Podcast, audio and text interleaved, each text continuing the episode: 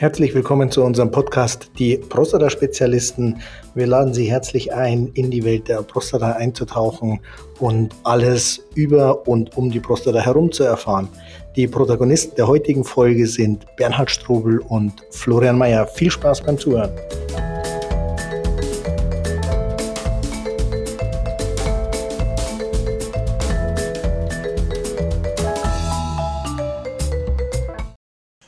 Einer der letzten Folgen haben wir bereits gehört, dass Bernhard Betroffener ist im Rahmen einer BPH.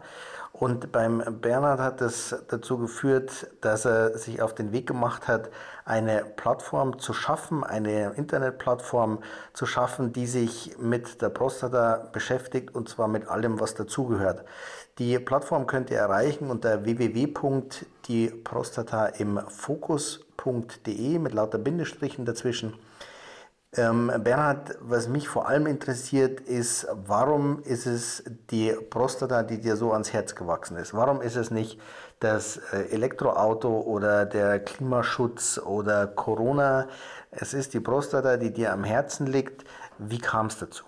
Naja, Florian, grüß dich zunächst mal. Danke, dass wir wieder beieinander sein dürfen. Die Prostata, das war eigentlich, äh, ja, das war eigentlich zwangsläufig. Durch das, dass ich die äh, eigene Erfahrung gemacht habe mit der BPH, die ja jetzt soweit alles, alles wieder gut ist, äh, ich Erfahrung gemacht habe im Umgang mit, äh, mit der Medizin, mit, dem, mit meinem Urologen. Und irgendwann hatte ich dann einfach mal diese unbändige Lust, mich mit dem auseinanderzusetzen, was da eigentlich mit mir geschieht. Wie ging es letztlich weiter? Du hast jetzt immer noch das Problem gehabt, du hast jetzt eine Empfehlung gehabt von einem Spezialisten ja. äh, und sagst irgendwie, mh, hm, in Bayern sagt man so der Geschmack. Ja? Naja, zugegeben, mich hat ein Professor narrisch gemacht, richtig narrisch. Und ich hatte so das innere Bedürfnis und ich gebe zu, auch die Lust und die Zeit, ähm, einfach mal zu hinterfragen, was er mir dort erzählt, äh, ob man das alles so glauben muss und hinnehmen kann. Dazu muss man wissen. Ohne, ohne, ohne jetzt den Namen zu nennen, ja. darum geht es auch gar nicht. Ja. Aber was war der Inhalt? Warum hat er dich so, so äh, äh auf den Weg gebracht? Das war eigentlich eine belanglose Geschichte. Ich habe nach meiner eigenen äh, BPH-Therapie, die erfolgreich war, eine, eine Facebook-Gruppe gegründet. Und habe diese Facebook-Gruppe genannt benigne Prostata-Hyperplasie. Und das Ziel war einfach, lasst doch die Leute, die Menschen reden über ihre Erfahrungen, über ihre Beschwerden. Äh, der eine muss nachts x mehr aufstehen, der andere kriegt keinen, Topfen, äh, keinen Tropfen mehr raus.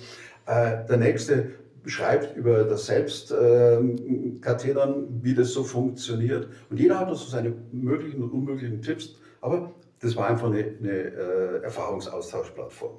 Und es ging nicht darum, dass auch, ähm, ich sage mal, medizinisches Personal, welches auch immer, Ärzte, Urologen, Radiologen, keine Ahnung, dort äh, zugange sind und den Patienten Tipps geben, sondern es war, dass die Betroffenen unter sich ähm, einen Erfahrungsaustausch haben können.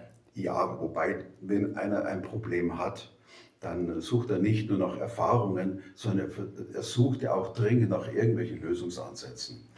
Äh, in so einer Facebook-Gruppe, da ist meine Einstellung einfach so, jeder, jeder darf, jeder soll und ob etwas funktioniert oder nicht, das soll dann bitteschön der Alltag äh, auf dieser Gruppe sein. So, und da war eben auch dieser Mediziner dabei und der hat so seine Tipps und Anregungen gegeben. Und ich habe dann einfach mal gesagt, es gibt ja neben der Medizin, neben der Schulmedizin auch andere Gedanken, Ideen, Verfahren oder wie auch immer. Und in diesem Zusammenhang hat er dann irgendwann einmal gesagt, Medizin ist Wissen. Und ganz persönlich hat er gesagt, ich hätte Angst vor Wissen. Ich muss ganz ehrlich sagen, das hat gesessen. Weil ich mir gedacht habe, ich bin eigentlich sowas von liberal, dass es mir wurscht, was jemand an Informationen beibringt. Aber gleichzeitig zu sagen, hey, das, was du weißt, ist nichts. Das, was ich weiß, ist alles. Und jetzt sagt meine Lebenserfahrung, wer so von sich redet, der hat genügend, man sagt, der Leichen im Keller oder der genügend Baustellen, wo ich gesagt habe, da möchte ich mal bohren. Und das habe ich dann auch getan. In welcher Art und Weise? Ja gut, ich habe erstmal äh, angeschaut, was haben wir alles mit der Prostata. Wir haben die üblichen Krankheitsbilder, die BPH, die Prostatitis und wir haben das Prostatakarzinom. Ähm, vorgeschaltet könnte man auch sagen, wir haben auch das Verfahren der Früherkennung zum Prostatakarzinom. Und da gibt es verschiedene diagnostische Verfahren, die sind alle bekannt, die sind nachlesbar. Und dann habe ich ein Verfahren nach dem anderen einfach mal gegoogelt und stelle fest, je mehr ich gegoogelt habe, desto mehr Kritikseiten habe ich gefunden zu diesen einzelnen Verfahren. Das heißt, ähm, da ging es dann um äh, zum Beispiel die, die, den PSA-Wert. Was sehe ich? Ich sehe auf, dieses, ich sehe auf verschiedenen Seiten Kritik am PSA-Wert, ob dies überhaupt geeignet ist. Ähm, ich habe äh, weiter gegoogelt, habe geschaut, was ist eigentlich mit der digitalen rektalen Untersuchung, der berühmte Finger in den Auftrag. Äh, und plötzlich stelle ich fest, ähm, dass medizinische, medizinisches Fachpersonal offen kritisiert, dass, dass es zwar machbar ist, aber eben mit, mit, mit, mit Risiken, mit Fehlinterpretationen und so weiter behaftet ist. Ich bin weitergegangen und habe gesagt, Biopsie. Dann lese ich die, die Leitlinien und dann sehe ich da drin äh, eine äh, transrektale Biopsie. Wenn da eine transrektale Biopsie drin steht, was gibt es denn noch für Biopsien? Dann habe ich die Perineale, die, den perinealen Weg gefunden und sage, warum macht man das eine und das andere? Wieso steht in der Leitlinie bereits, dass mit der äh, transrektalen Biopsie Antibiotika gegeben muss? Ja klar, wenn du das Ding erst durch die Fäkalien ziehst und dann eine Biopsie machst, dann äh, hast du natürlich auch die Verschleppung der Keime in die, in die Prostata und damit hast du dir im Prinzip eine, eine Biopsie hausgemacht. Eine und, Prostatitis hausgemacht. Entschuldigung, ja klar, Prost, Prostatitis äh, hausgemacht. Und wir müssen vielleicht für die, die noch nicht so prostata-affin sind, nochmal erklären, was die perineale ähm, äh, Biopsie ist. Schon so selbstverständlich, ja. Achso, äh, du bist Mediziner, Florian, du kannst es deutlich besser. Ja, ähm, letztlich gibt es äh, die, die Prostata liegt ja unterhalb der Blase und unmittelbar vor dem äh, Enddarm, deswegen kann man es ja auch mit dem Finger so gut tasten. Ähm, und aus der Historie heraus ähm, hat man quasi Kanäle ähm, in dem Ultraschallkopf äh, gehabt und dann eben die Möglichkeit, sehr nah dran zu kommen über den Darm. man kann allerdings auch über den Damm, das heißt, das ist das Areal zwischen Enddarmausgang und Hodensack äh, auf sehr kurzen Wege in die Prostata gelangen. Und der wesentliche Unterschied ähm, ist eben, dass man nicht durch den Darm und somit auch die Darmkeime nicht in die Prostata verschleppt, sondern man kommt auf gänzlich sterilem Wege quasi von der Haut ähm, durch das äh, Unterhautfettgewebe, ähm, äh, durch die Beckenbodenmuskulatur in die Prostata und das eben auf sterilem Wege. Und dann ist eben nicht zwingend äh, das, die Antibiotikagabe hinterher notwendig, weil man eben von vornherein steril arbeiten kann. Und das war für mich auch ein Punkt, wo ich gesagt habe, wenn es zwei Wege gibt, warum wählt man den, den für den Patienten problematischeren? Warum riskiere ich oder provoziere ich eine Entzündung, die ich vermeiden kann. Ich gestehe zu, dass diejenigen, die das so vorschlagen, die das so machen, ihre, ihre Gründe haben, das ist okay. Aber warum wird dann einem Patienten nicht eine Alternative dazu äh, aufgezeigt? Warum ist es eigentlich selbstverständlich? Und noch dazu ähm, in der Leitlinie, warum steht in einer Leitlinie, was für viele ja nicht mehr richtig unterscheiden kann? Äh, denn viele, viele nehmen die, die Leitlinie als eine, als eine Richtlinie nach dem Motto Rechtfertigung nach außen. Ich behandle nach Leitlinie, also ist es richtig. Und auf der anderen Seite erlebe ich dann Beispiele, wo im Prinzip nicht nach der Leitlinie gehandelt wird äh, und trotzdem dem, dem Patienten etwas erklärt wird. Also ein Beispiel. Ja, ja. Die Leitlinien sind ja, ich sage mal, auch über der Tatsache entstanden, dass die Fachliteratur zu den einzelnen Themen mittlerweile derart umfangreich ist, dass man als ähm, niedergelassener Arzt überhaupt keine Chance hat, alles zu lesen, ähm, das zu vergleichen, möglicherweise statistische oder inhaltliche Schwächen zu identifizieren, die zu bewerten. ähm, um dann jeder Einzelne für sich rauszuklamüsern, was wohl die beste Therapie ist. Deswegen kann ich viele Kollegen ähm, schon verstehen, dass sie sich an der Leitlinie orientieren. Das mag hier und da sein, dass sie sich nicht nur daran orientieren, sondern in der Tat festhalten. Aber es hat auch jeder Arzt die Möglichkeit, ähm, sich von der Leitlinie zu entfernen, wenn er der Meinung ist, dass die Leitlinie da vielleicht noch nicht ähm, am Puls der Zeit angekommen ist, weil es ja auch immer dauert, bis sowas ähm, ja, in der Masse ankommt, aufgearbeitet ist, veröffentlicht wird. Ähm, da sind ja zig äh, schlaue Leute damit beschäftigt, so eine Leitlinie zu erstellen. Ähm, und ich kann mir gut vorstellen, dass da ähm, Kollegen immer wieder in die Situation kommen zu sagen, wir haben schon was Besseres, die Leitlinie spiegelt es aber noch nicht wieder, deswegen entferne ich mich hier und da von der Leitlinie. Naja gut, ähm, ein, einfach, ein, einfaches Beispiel ist für mich, gut, das betrifft jetzt auch dein Fachgebiet Radiologie. Ähm, wenn heute meine Frau zu einer Vorsorge geht, dann geht man zum Radiologen und dann geht man nicht zu einer Biopsie. Wenn eine Biopsie gemacht wird, wird sie immer nach dem, nach dem bildgebenden Verfahren gemacht. Das ist eigentlich vernünftig, weil es keinen Sinn macht äh, oder weil es anders keinen Sinn macht. Wenn man aber hingeht und sagt, ich mache jetzt im Rahmen der Prostata-Diagnostik, stelle ich zum Beispiel den PSA-Wert fest, dann weiß man heute, dass die Feststellung des PSA-Wertes das eine ist, die Interpretation des PSA-Wertes das andere. Richtig. Ähm, jetzt kann man abwarten und sagen, ich mache zeitnah oder in einem bestimmten Zeitraum eine zweite PSA-Wertfeststellung und stelle dann eine Veränderung fest. Aufgrund dieser Veränderung komme ich in ein Raster. Dieses Raster sagt, bei, einer, bei einem PSA-Wert von besteht der Verdacht auf. Und dann geht man hin und sagt, nächste Stufe ist dann, dann sind wir bei den Leitlinien, besteht der Verdacht auf ein Prostatakarzinom, dann empfiehlt der Mediziner, der Urologe, empfiehlt dann eine Biopsie, die er dann wiederum laut Leitlinie transrektal macht.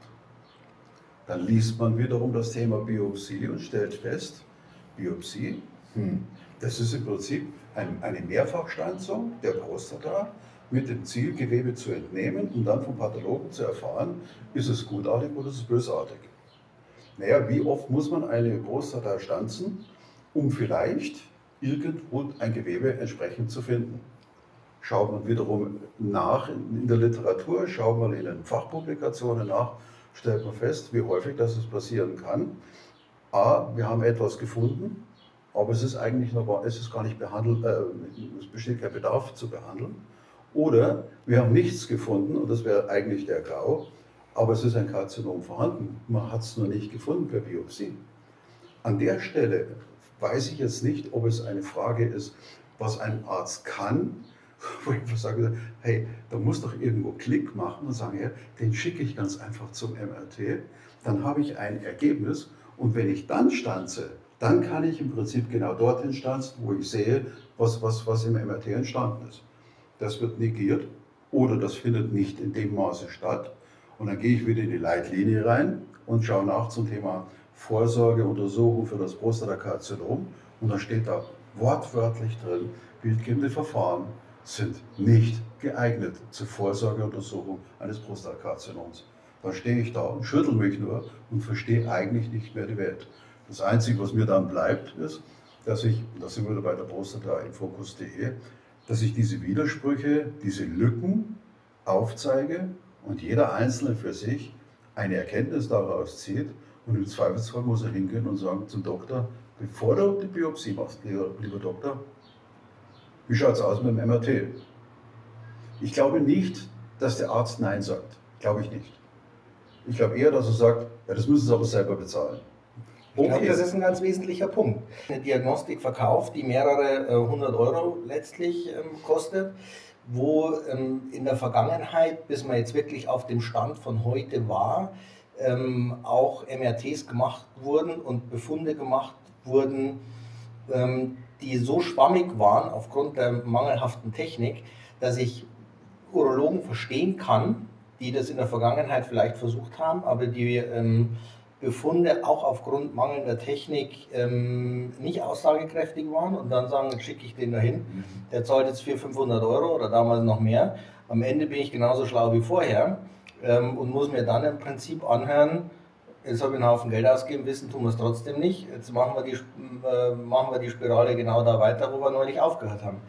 Ähm, ich glaube, das ist auch einer der Punkte, wo die Zeit ähm, eine Rolle spielt, weil die Bildgebung heute standardisiert so gut ist und an harten Kriterien festgemacht ist, ähm, dass man heute, glaube ich, sich Mühe geben muss, schlechte Bilder zu bekommen. Ähm, und Aussagen oder, oder Befunde zu bekommen, die am Ende nicht aussagekräftig sind, weil man sich gerade von radiologischer Seite natürlich bemüht hat, das so zu machen, um genau zu diesem Punkt zu kommen, den du gerade schilderst. Ich habe entweder äh, niedrigen PSA, der innerhalb kurzer Zeit gesprungen ist, also zu hoch im Verlauf geworden ist, oder der standardmäßig zu hoch war, ähm, dass man dann hergeht und sagt, pass auf, jetzt greift die MRT. Aber dafür muss das MRT einfach standardmäßig so gut sein und verfügbar sein, nicht erst in, in einem Vierteljahr, sondern in wenigen Tagen oder höchstens wenigen Wochen, dass ich dann letztlich auch einen Befund bekomme, der mir sagt, an dieser Stelle ist der suspekte Befund oder aber sagt, es handelt sich um die Prostatitis oder eine sehr große Prostata, deswegen ist der PSA möglicherweise zu hoch. Ich verstehe dein Verständnis. Aber freue ich mich, wenn du mein Verständnis verstehst. Da habe ich, äh, hab ich wieder mal richtig Glück gehabt. Die Botschaft höre ich mit, mit dem Glauben. Ähm, ja. Wenn, ich eine, wenn ich mir die Prostata vorstelle und ich habe die Möglichkeit, ein Bild zu machen und das Bild ist schlecht oder nicht ganz so gut oder es ist spitze, dann habe ich auch mit dem Bild allemal mehr Informationen, als wenn ich mit dem Stanzen anfange, zehnmal, zwölfmal, zwanzigmal in die Prostata stanze, ähm, in der Hoffnung, etwas zu finden. Und jetzt stelle ich mir das Gesicht vor des behandelnden Arztes, der nach der 30. Stanzung immer noch was, nichts gefunden hat, aber einen PSA-Wert hat, wo es ihn schüttelt. Und er sagt, da muss doch was sein. Und ähm, es soll ja schon Stanzungen gegeben haben, die deutlich über die 50 liegen. Das heißt also, wie lange will man eigentlich eine Prostata noch zerstanzen, äh, bis, bis sie dann so zerstanzt ist, dass im Prinzip auch ein bildgebendes Verfahren nicht mehr, nicht mehr funktioniert, weil in diesem, ich sag mal, in diesem Haufen, der dann äh, übrig bleibt, äh, wird es schwierig, ein vernünftiges bildgebendes Verfahren noch dran zu hängen. Also warum geht man nicht hin und sagt, hey, das Beste, was mir passieren kann, ist, soll doch die Radiologie feststellen, was da drin ist, was da was ich erkennen kann. Und wenn das bildgebende Verfahren heute so gut ist, dann kann ich ja die Prostatitis genauso erkennen wie die BPH, klar, oder auch ein Prostatakarzinom. Und auch an Stellen, wo ich es normalerweise nicht vermute. Ich habe auf meiner Internetseite eine, ein Bild von, einer, von einem MRT, wo ein, ein Karzinom tatsächlich da ist, was, was du nicht über die, äh, über die Abtastung findest, äh, was du auch nicht über die Stanzung findest. Keine Chance. Aber es ist da. So, das heißt, für den Arzt ist es doch eigentlich eine Erleichterung zu sagen, hey, gib mir das Bild, dann sehe ich, was da los ist, bevor ich dort das wilde Stanzen anfange. Und äh, selbst wenn er was gefunden hat, was heißt das denn dann? Weißt du, Florian, worauf ich ja hinaus will, ist ja, es gibt aus der Medizin massive Kritik an der Überdiagnose und der Überbehandlung der Prostata. Und ich frage mich immer, wer kritisiert da wen? Wenn heute Jetzt ein, bin ich Wenn, ein Mediz wenn ein Mediziner die Überbehandlung und die Überdiagnostik der Prostata kritisiert, dann kann er entweder nur das System kritisieren, weil es, weil es nicht flexibel genug äh, ist oder weil die, die, die Methoden nicht neu genug sind oder wie auch immer, oder weil es Kollegen gibt, die sich entweder zu schnell, es zu einfach machen oder zu sagen, okay, dann haben wir den nächsten Schritt erreicht und dann machen wir halt den nächsten Diagnoseschritt. Also Beispiel, ähm, Da hat, da hat ein Patient einen, einen PSA-Wert entsprechend hoch. Man wartet ab und ähm, stellt dann fest, PSA-Wert springt sprunghaft an. Jetzt bin ich, bitte verzeih es mir, jetzt bin ich leicht lästerhaft und sage, und da sehe ich, da sehe ich dann den Mediziner Hände reibend in der Ecke stehen und sagen, okay, jetzt noch ein kleines bisschen höher, dann läuft er mal genau in die Biopsie rein. Ich komme heute nicht umhin, uns Ärzte ununterbrochen verteidigen zu müssen. ja, tu's, tu's, tu's. Ich muss es ja auch. Ich habe ja, ich habe ja Angst vor Wissen. Ja, offensichtlich. Aber ich recherchiere das Wissen, was ja da ist. So, und, und wenn es diese Überdiagnosen und Übertherapien gibt, dann äh, heißt es doch, wie kann man die im Prinzip zurückfahren? Denn Überdiagnose und Übertherapie heißt doch im Endeffekt immer zulasten des Patienten. Unterm Strich immer zulasten des Patienten, wenn man, weil man etwas hätte vermeiden können. Naja, dann lese ich einen wunderbaren Fachbeitrag vom Herrn Professor Grauser zum Thema mehr MRT, weniger Biopsie. Dann lese ich von einem Schweizer ähm, Urologen äh, über, über das Thema MRT, dass diese äh, Überdiagnosen und äh, Übertherapien äh, deutlich reduziert werden können durch eben Einsatz des MRTs, weil man dadurch einfach besser in der Lage ist, trotz Gläsen und, und, und allen möglichen anderen Verfahren einfach das Prostatakarzinom besser einschätzen zu können.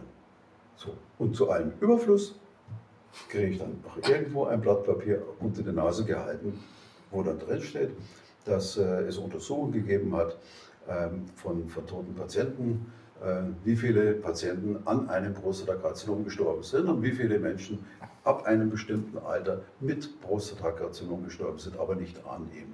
Das heißt mit anderen Worten, da wird auch manchmal in Richtung Prostatakarzinom behandelt, obwohl es vielleicht gar nicht nötig gewesen wäre.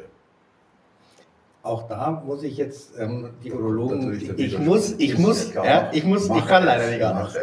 Ich muss hier, äh, bin ich ganz ehrlich, der gesamten, der gesamten Urologie massiv die Stange halten, weil die Stange halt in dem Podcast, wo es um die Prostata geht, ist natürlich auch schon sportlich, aber aber nur wenn es Kopfkino.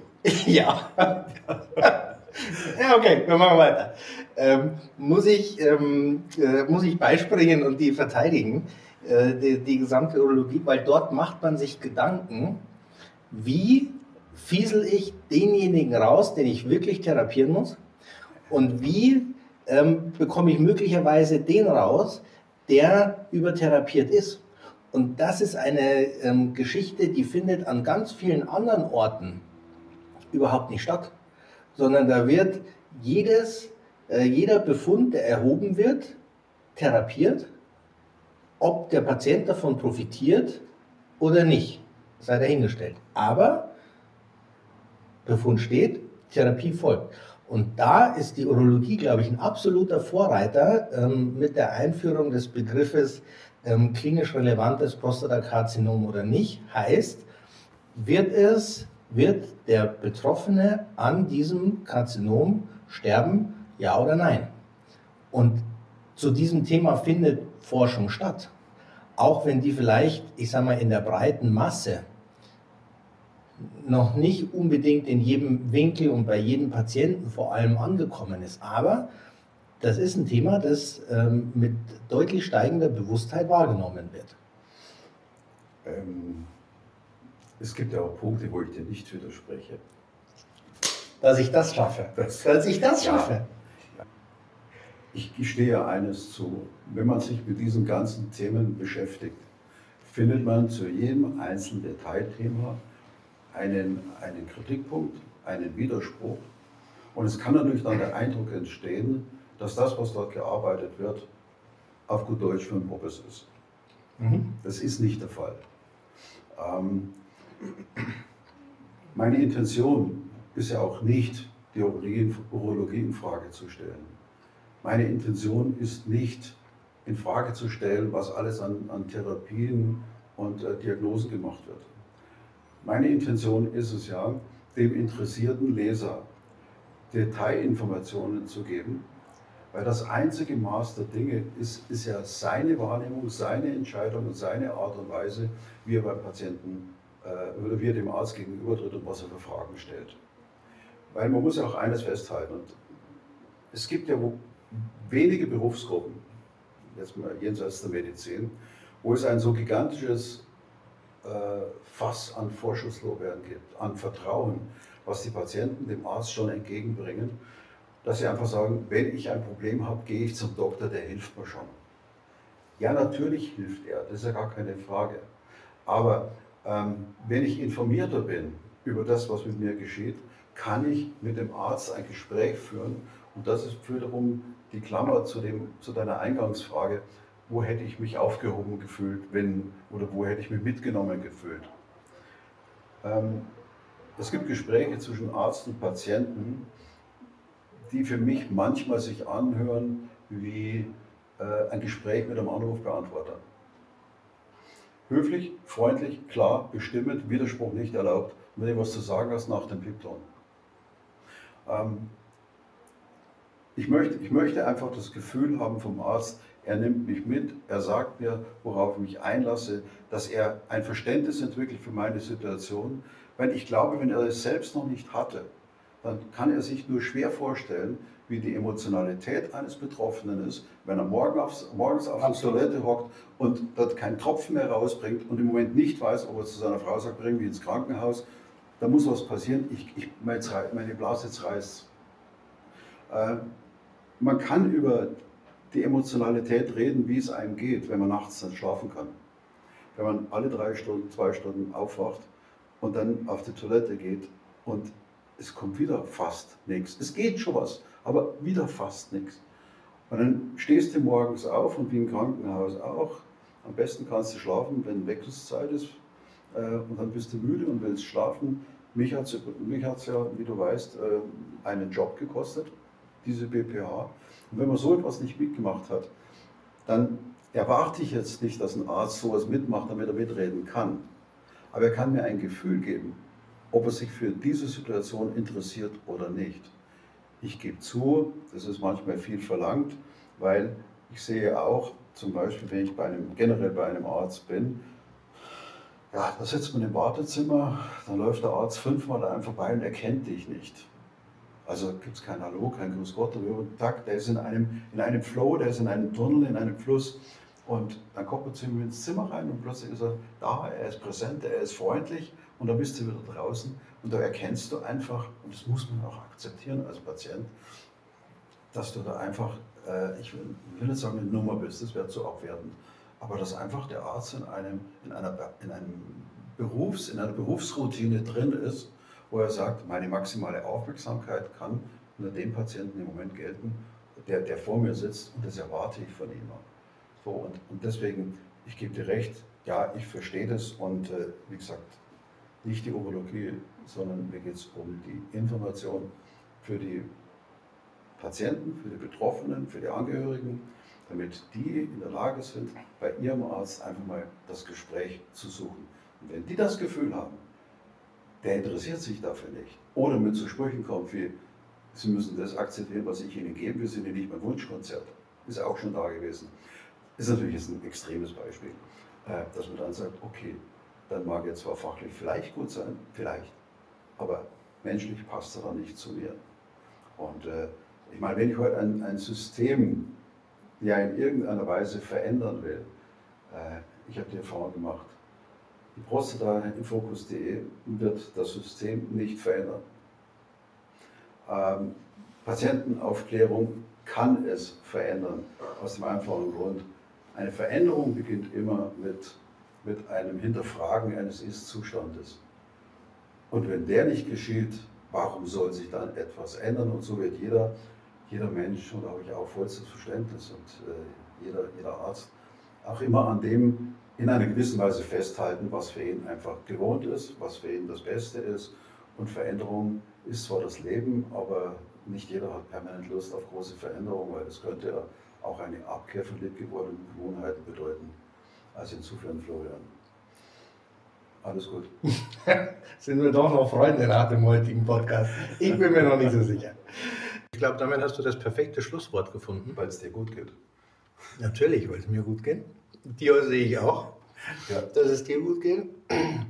Ähm, wir haben im Vorfeld gesagt, dass wir die ähm, äh, Dateien, auf die du angesprochen hast, das heißt die Leitlinie, ähm, in die Shownotes unten packen, ja. dass äh, der geneigte Hörer, also ihr, da ganz leicht drankommt. Ähm, wir werden auch die Seitenzahlen nochmal mit dran packen, äh, dass ihr es leicht findet und euch nicht durch mehrere hundert Seiten Leitlinie ähm, wühlen müsst. Ansonsten schaut auf die Seite www.dieprostataimfokus.de Bernhard hat sich da extrem viel Mühe gegeben, ähm, ja, Missstände aufzudecken, Kritik äh, zu üben, Alternativen aufzuzeigen. Er setzt auf keinen Fall den Arztbesuch, aber ähm, kann den Arztbesuch, glaube ich, deutlich kritischer ähm, gestalten. Ähm, und ich weiß, dass meine Kollegen das vertragen, die eine oder andere kritische äh, Nachfrage. Müssen sie. Ihnen bleibt auch nichts anderes übrig, das ist ja. völlig richtig. Ähm, ich wünsche euch allen noch einen schönen Tag und würde mich freuen, wenn ihr äh, den Kanal abonniert und wenn ihr bei der nächsten Folge wieder mit dabei seid. Servus. Macht's gut. Ciao.